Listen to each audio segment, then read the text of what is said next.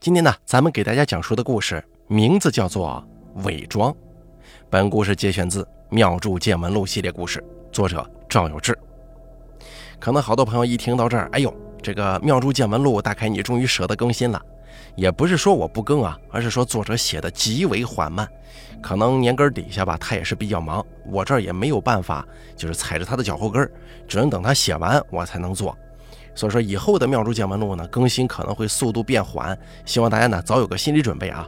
不是说我不更，而是说作者写的是现在极为缓慢了，这个希望大家多多理解吧。那么今天呢，咱们就来给大家说一说这个大长篇故事《伪装》到底讲了什么。在中国呀，各行各业都有自己的圈子，每个圈子里的人从事相同的行业。大家都是竞争对手的同时，又一起遵守着某一些不成文的规定。为了维护整个行业的利益，在必要的时候啊，还会互相帮助。但若是违背了行业准则，就会遭到所有人的抵制。古老传统的行业尤其如此。那是三年前的一天，道友蒯三海打电话给我说：“老赵啊，你跟那个到处跑场子的老姚关系怎么样？”蒯三海是我的道友，更是大家的老朋友了。那个时候正在市里的封建迷信一条街开算命馆，与我相识多年。由于他年轻的时候闯过江湖，免不了平时为人呢有一些精明，但也算得上正直人。他口中的老姚是一位同样住在市郊的民间法师。老姚是做行坛的，他没有庙，平常自己在家住。附近有什么法事缺人手了，你喊他准没错。这种行当被我们业内戏称为跑场子。这位叫做老姚的朋友啊，他的性格跟杂物张才艺非常像，特别老实，特别本分，颇有一些少年老成的意思。他跟我差不多年纪，可看上去啊，起码得有四十岁了。以前一起做法事的时候，还有人错把他当成某位道友的叔叔呢。听蒯三海这么问我，我说道：“说不上是过命的交情，但是关系挺好。有几次庙里法会缺人手，喊他，不管他多忙，都会放下手中的活过来搭把手。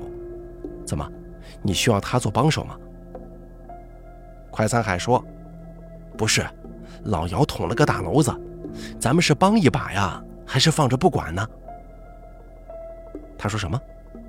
我当时一听有些惊讶，赶快问道：“老姚如此忠厚的人，怎么会出事啊？他也不是一个瞎折腾的性格呀。”快三海说：“这事儿啊，我也是从别人嘴里听来的。之前去你庙里有过几次照面，我琢磨着这个人看起来特别踏实，不太可能做这个事儿啊。”我说道。那兴许是无意之中得罪了谁，帮忙说几句好话就得了，别听这儿风就是这儿雨的，跟人这嚼舌根子。快三海说：“你不知道情况啊，火都烧到眉毛了。有个小女孩现在在我们这个封建迷信一条街，所有的店挨个走进去给老板跪下求他们帮忙。我们这儿不是好多卖香烛供具佛像的吗？看到她这个样子，哭笑不得。”我好奇地问道。小女孩，她要帮什么忙呀？不会是被谁骗财骗色了吧？直接报警啊！快三海说：“哎，还巧了，这事儿报警真就没用，算是江湖上的恩怨。”我说道：“那你赶快跟我说说，到底怎么回事啊？”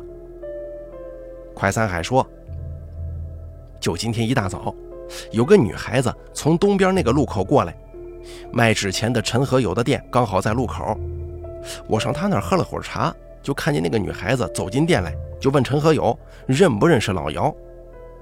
陈和友应该是没见过老姚吧，他就说听说过这个人，但是没碰过面。那个女孩扑通一声就跪下了，求陈和友帮帮她。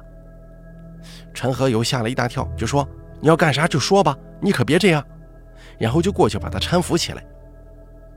可是这个女孩却说老姚害了她。我俩第一反应跟你一样，就琢磨是不是老姚骗财或者骗色了。但是又一想，不应该呀。老姚这个人平常话那么少，让他给斋主推销一些风水摆件，他都卖不出去，怎么可能骗得了别人钱呢？再说了，就他长那模样，也不太可能骗了谁的色吧？陈和友就问他：“小姑娘啊，你是不是认错人了？”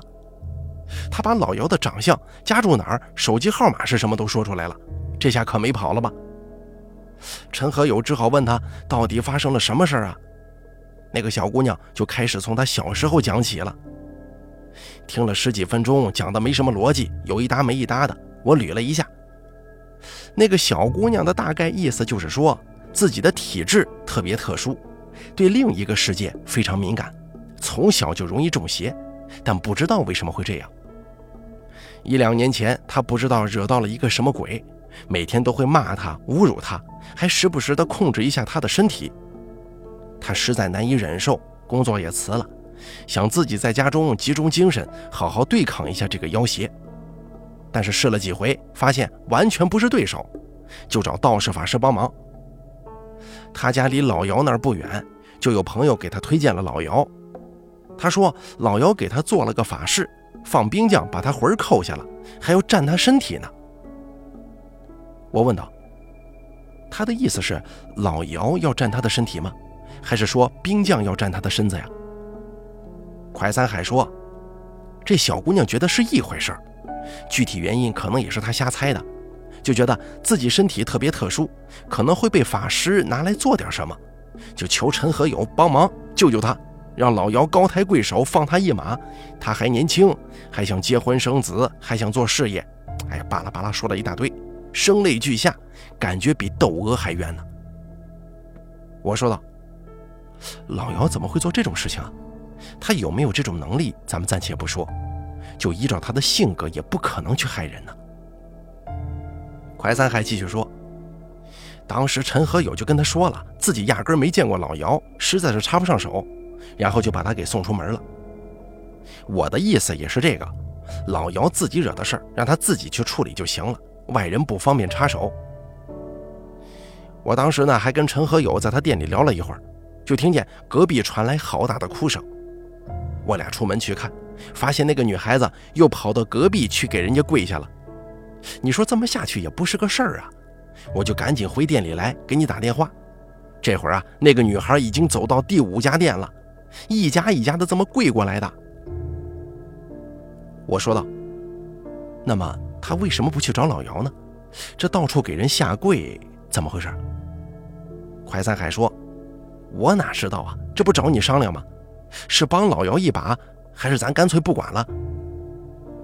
我想了想说：“我相信老姚不会干坏事的，能帮就帮一把吧。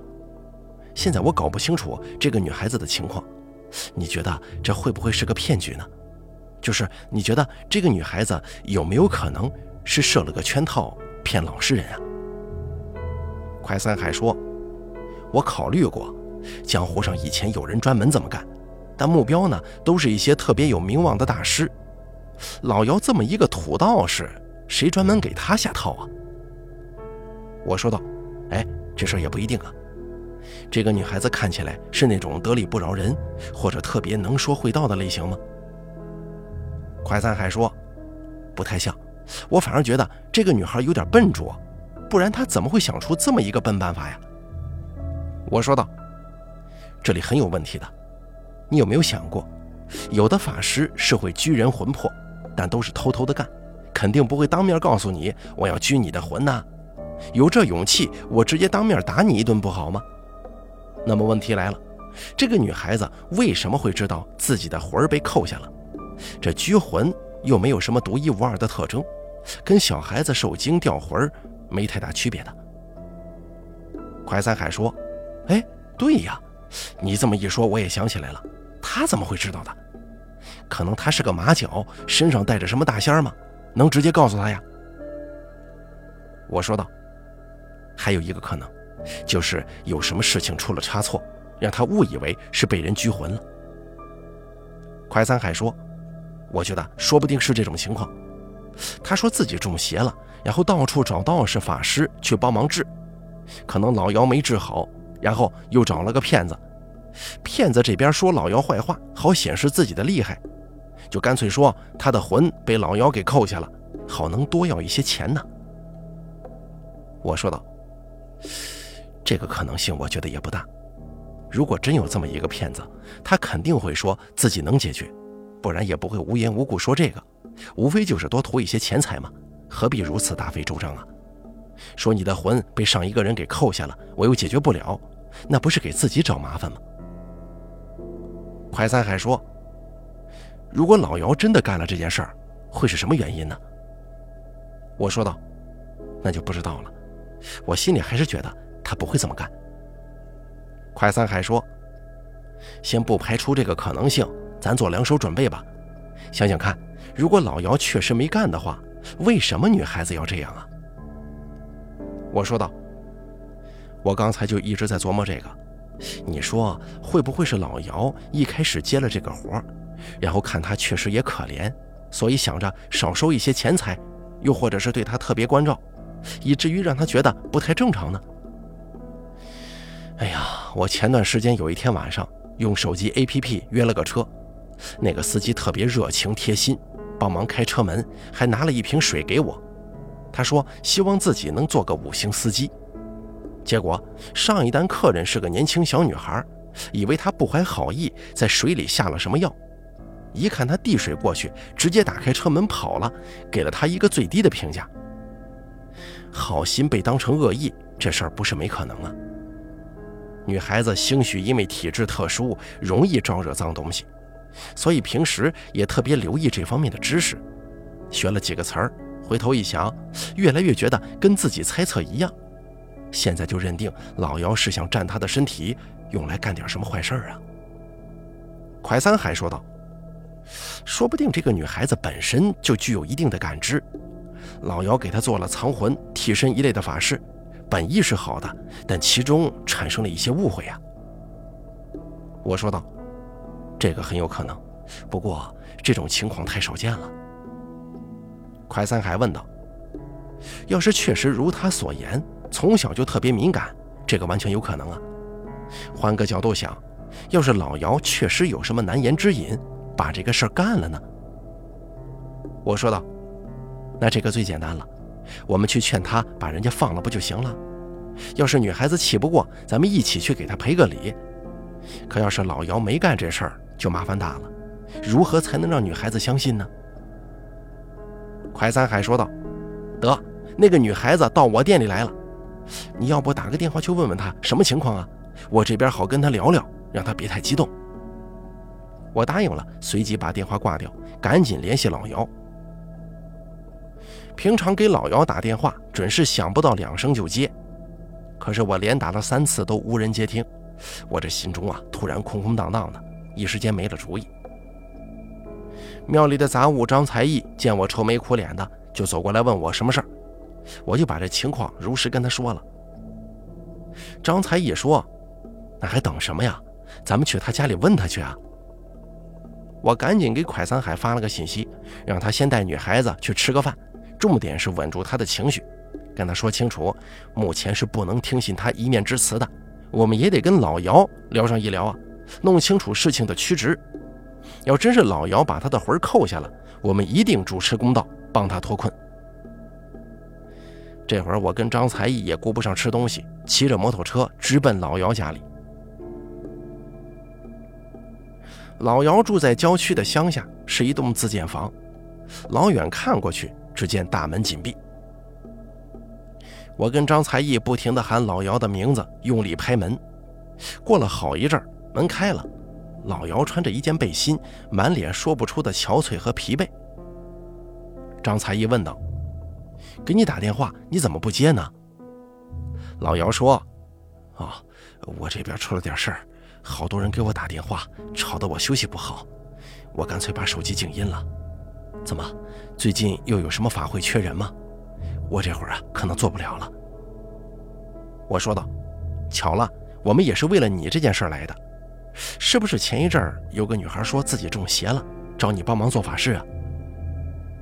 老姚皱起了眉头，说道：“连你都知道了。”张才艺说：“进去再说吧，别让其他人都看见呢。”说着，我们赶紧进了屋子。把门关上以后，只见老姚径直走到椅子前坐下，一副生无可恋的表情，漠然地看着窗外，眼中满是黯淡。张才艺原地跺了跺脚，恨铁不成钢地说：“咱们修道之人，心中要有方方正正的刚气。你这副半死不活的模样，有什么困难说出来，大家一起商量嘛。”仿佛受到了什么触动，老姚回过神来，缓缓地说：“我都不知道怎么办才好了，我头疼的紧呢。”我说道：“那咱们把事情从头捋一遍。”你也让我们知道到底发生了什么事儿，才好出主意。那个女孩子是不是中邪了？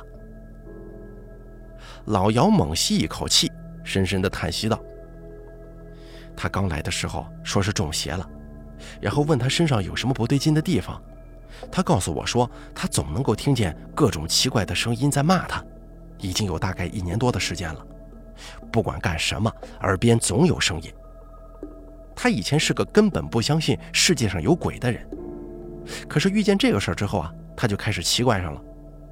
如果是嗡嗡的声音，那可能是耳鸣，听力出现问题了。但谁耳鸣也不应该出现这种特别清晰的骂人声音吧？还不是那种模模糊糊听起来像骂人的，就跟别人站在他面前直接骂一样，只是他看不到这个人在哪儿。我当时对他说。你这个呀，有可能是身体疾病，最好去医院检查一下。万一是心理压力太大导致的，或者说耳朵确实听力受损，应该及早发现，及早治疗。女孩说她去过医院了，听力没问题，还专门跑去精神医院做了各种检查，也是一切正常。哦，对了，她还提到，应该不是心理压力，因为之前他是在公司上班做行政工作。领导还非常看好他，同事之间的关系也不错，工作比较轻松，没遇见什么特别糟糕的事儿，所以不太可能。而且心理压力应该有时好时坏这个起伏，可是他的压力没有好的时候，天天都能听到这个声音。我说道：“怎么，这些都是他自己说的？那么这个女孩思路特别清晰呀，还知道自己去分析各个情况的可能性。”应该不是精神病或者妄想症。老姚说：“我当时也是这么觉得，那就应该是犯煞喽。”我就问他，除了听见这个怪声音之外，还有没有其他的症状？比方说做怪梦啊，身体不舒服呀，有没有被什么东西控制住之类？他说，感觉自己经常睡不醒，浑身没力气。但是呢，这个也可能是因为那个怪声音闹的。声音出现不分场合。有时候在工作或者开会的时候出现，也有时候是晚上要睡觉了，哎，过来对他污言秽语的。他实在是没办法工作，就辞了。来找我的时候，已经在家里待了小半年了。本来想着养养身体，兴许这个声音自己就能消失呢。但是后来发现怎么做也不行，不仅没减轻，还加重了。他说睡觉的时候甚至能感觉到有人压在他身上。自己动弹不得，跟梦魇还真不一样呢。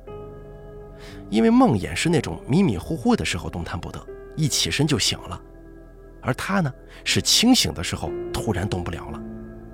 一边是那个声音不停地骂他，一边就感觉有人压着自己。这骂的内容跟电视剧上那些强奸犯要施暴的时候口中说的一样，真实的感受就是被一个看不见的人强暴。他受不了了，这才说是看看能不能找个道士帮忙搞一下什么的。我说道：“哟，他这情况挺严重了，不知道是不是惹到了什么东西啊？”老姚说：“我当时问他，在发生这个情况之前有没有去过哪里，比方说特别荒凉的地方，或者说遇见其他的奇怪事儿了。”小姑娘说：“她平常就每天上班下班。”周末的时候，偶尔跟朋友出来吃顿饭，看看电影。一年有一两次公司团建，大家一起出去玩。最初出现这个怪声音的时候，离公司上一次团建有半个月左右。当时我问他团建去了哪儿啊？他说那次团建是公司一起包车到东边的山中去野营了，就浏阳东边，不全都是山吗？公司准备了好多东西，晚上就在山里搭帐篷。那个地方啊，人少，应该算是比较荒凉的地方了。我说道：“那搞不好就是在山中不小心冒犯了什么山神土地之类的。”老姚说：“我也是这么想的，想着他应该是犯到山神土地了，当时又掉了魂。我接下来呢就去找水碗，想看看他的魂掉哪儿了。水碗里显示的是一条河，河边全是山。”附近还有一些矮树，魂就掉在那条河附近了。我问他野营是不是在这么一个地方，他说野营的地方没有河，但野营期间他一个人想在附近走一走，走了挺远的，有大概六七里地，遇见了我说的那个地方，有一条河，周围很多树，但是都特别矮，一看就不是人工修建的那种。我说道：“那知道地方不就行了？”把魂收回来，再做一个退煞的法事，应该没问题了。老姚长叹一口气，斜着看了我一眼，说道：“哎呀，要是这么简单就好了。我也是这么想的，收魂连着退煞一起搞，搞完了就让他回家看看情况吗？”结果第二天又来了，说我做的这个法事一点效果都没有。我当时觉得有点不对劲儿。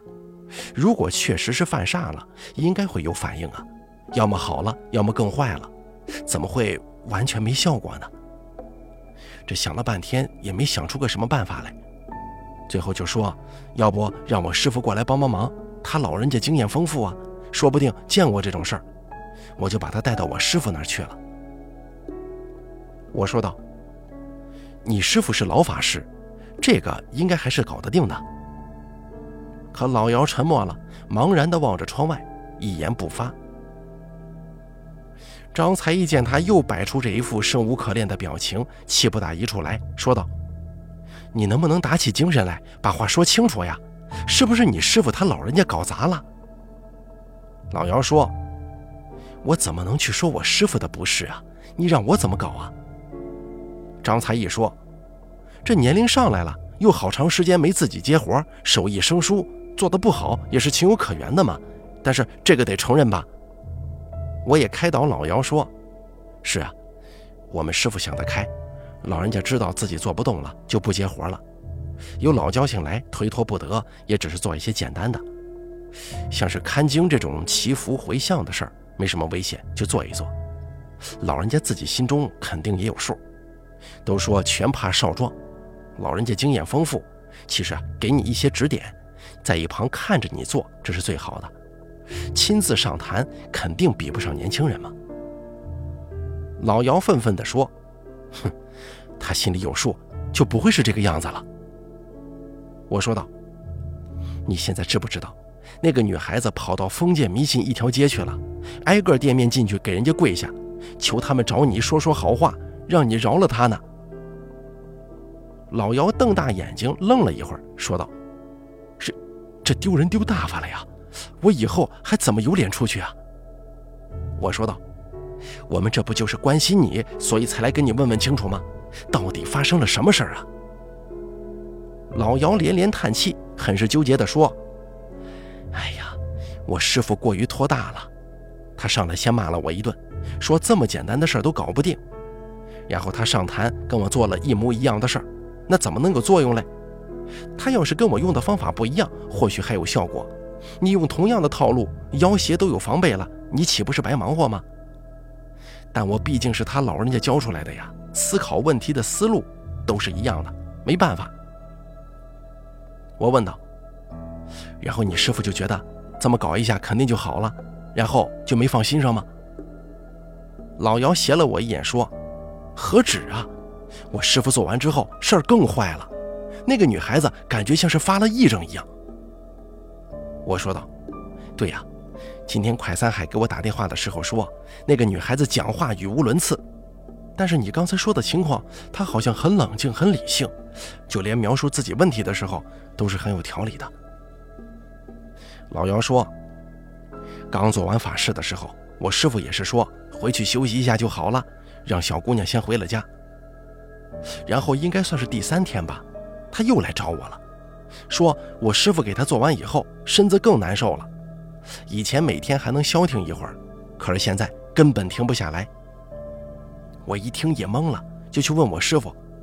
可是我没想到，师傅他老人家上来说了三个字：“不可能。”听到这儿，我跟张才义顿时语塞，实在也不知道该怎么去安慰老姚了。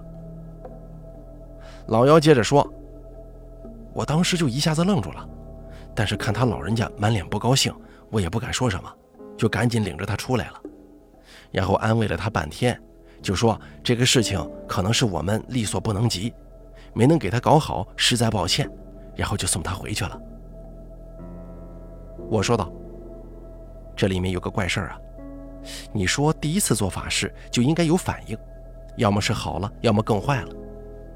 咱们打个比方，这边有一伙流氓正在调戏一个女孩子，让你撞见了，你见义勇为上去把他们制止了，这个时候有可能他们再也不敢去骚扰这个女孩子，又或者是变本加厉。”这是符合常理的，结果你第一次做这事儿的时候没有起到任何效果，对方有了防备的情况之下，你又做了一次，结果从这次开始，女孩子受到的骚扰更加严重了，这很让人摸不着头脑啊！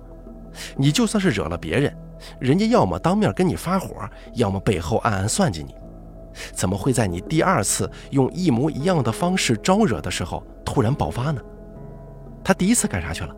是反应迟钝呢，还是等技能冷却呢？老姚说：“我也是想不明白这个问题啊。”张才也说：“会不会是这几天他又招惹到了什么别的脏东西？但是他分辨不出来，还以为是情况更严重了呢？”我说道：“有可能啊。哎呀，我把正事都差点忘了。加重了也是还可以理解。”他为啥会觉得你把他的魂扣下了，要占他的身子呢？老姚露出了一副非常痛苦的表情，好像全身都扭曲了，说道：“这里边我也有一些搞不懂的地方，我说出来，你们帮我想一想吧。这小姑娘本来不是说有声音一直在骂她吗？然后像是有个看不见的人在强奸她。我师傅给他做完以后。”他就说能听见师傅的兵马在说话了。张才义惊讶地说：“什么？他这么厉害，还能听见兵马说话？说的什么呀？”老姚说：“就是说一些要把他的魂扣下呀，说他不尊重师傅啊，要替师傅教训他，把他的身体彻底占据之类的话。”这小姑娘本来就比较胆小，以前经常看网上的很多说法，不是说有一些孩子离奇死亡的案件吗？有好多网友分析，这是什么富人家做邪法迫害死的，专门挑一些八字特殊的孩子，用离奇的手法杀害，能够催动邪法，为某些人旺财或者说延长寿命。哎呀，反正就是那种瞎扯淡的话多的是嘛，你们也都看见过的。然后呢，这小姑娘就开始怀疑自己也是这种特殊的情况，会被别人害死，就像是得了癔症一样的吗？我跟他保证说，我师傅脾气是不太好，但是人品绝对中正。不信可以去打听打听。这附近十几里的人都认识我师傅，他是不可能做这种事情的。可是小姑娘这个时候已经听不进去了，就说她耳边一直能听见那些兵马要教训她呀。